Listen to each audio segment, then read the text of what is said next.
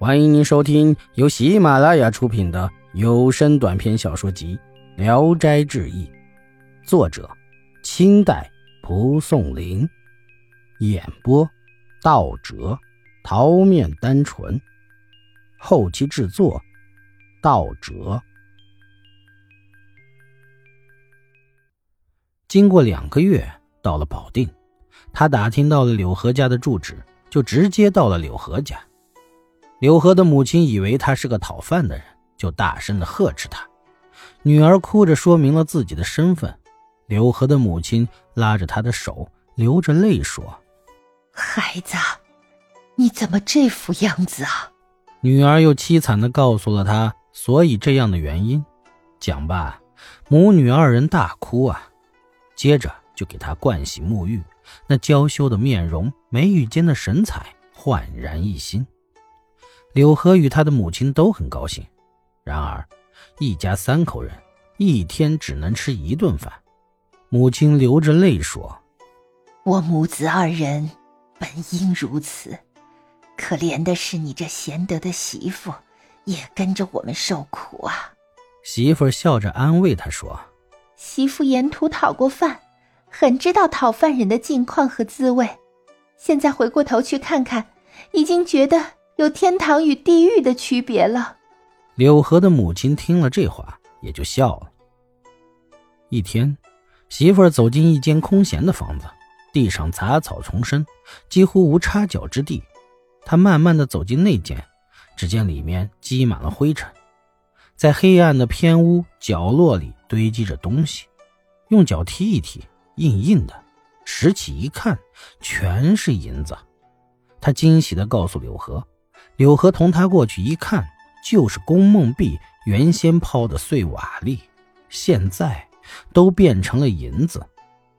柳河因而想起，孩童时与龚叔叔在屋里埋的石子儿，是否都是银子呢？可是那屋子现在已典当给别人，他急忙就去赎了回来，在断砖残缺处所埋的石子都明显的露出来，很觉得失望。挖开别的砖一看，光灿灿的银子都摆在那里。转眼间，柳河就成了百万富翁。从此，柳河赎回了自己的田产，购买了奴仆，门庭的繁华超过了往日。因而自己发愤说：“我若不能自立，就辜负了龚叔叔的期望。”于是严格刻苦地要求自己。苦读三年，考中举人，他就带着银子到无极县感谢刘老太太。柳河穿着鲜艳华丽的衣服，光彩夺目，跟从着剑仆十余人，各自骑着彪壮的马。刘老太太只有一间狭窄的屋子，柳河就坐在床上，人马喧腾，充满了狭小的巷子。黄老头子女儿逃走后，那个商人就逼着他退还聘礼。可是那五十两银子已经用去了一半，他只好卖掉了屋子偿还债务，所以穷困潦倒的像柳河当年一样。听到过去的女婿很显赫，只有闭门叹气。刘老太太买酒备肴款待柳河，顺便说起皇室之女很贤惠，并且惋惜她现在已经逃走，又问柳河娶了妻子没有。柳河说娶了。吃罢饭，他定要刘老太太到自己家里去看看新娘，便用车子载着一同回去。到了柳家，皇女穿戴着华服盛装出来迎接，侍女们前拥后簇，活像一位天仙。见面后，刘老太太大吃一惊，相互叙述了往事。皇侍女询问了父母的情况，一连数日。主人热情地款待刘老太太，并给她做了上好的衣服，上下一心，才让人把她送回家。刘老太太到家后，就到皇家报告她女儿的消息，并转达了她女儿的问候。皇室夫妇大吃一惊。刘老太太劝他们去投靠女儿，黄老头很觉得难为情，由于家境败落，冻饿难忍，不得已才到保定。到了女婿门前，只见门楼高耸，很有气势。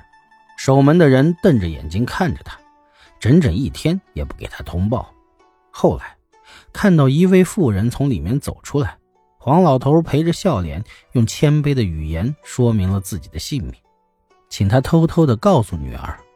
妇人一会儿出来，把他引到一间耳房里，说：“娘子很想拜见您，但又怕郎君知道，请您稍后。”等待机会，你老人家什么时候来到此地呀？是否有点饥饿？黄老头说明了自己的苦楚。妇人送来一壶酒、两盘菜，放在桌上，又赠给五两银子，说：“郎君正在房中请客，娘子恐怕来不了。明天早晨你应当早早离开这里，不要让郎君得知风声。”黄老头点头称是。第二天早晨。他早起打点行李，准备出去，可是大门上的锁还未开，他只好在大门洞中坐在行李上等待开门。忽然就听到有人喧哗，说主人出来了。黄老头急急收拾行装，准备回避，可是已经来不及了。柳河看到他，责问他是什么人，家人们都没法回答。柳河生气地说：“这一定是个坏人吧？”把他捆起来，押送到衙门去审办。众仆从一拥而上，把他用一根硬绳捆到了树上。黄老头惭愧畏惧，不知道如何说才好。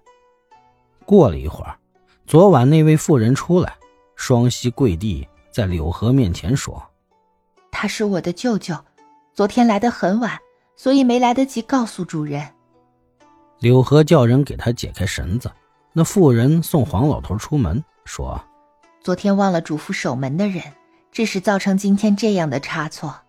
娘子说想念时可以让老夫人扮成卖花的人和刘老太太同来。”黄老头答应了，回到家里就把这事儿告诉了黄老太太。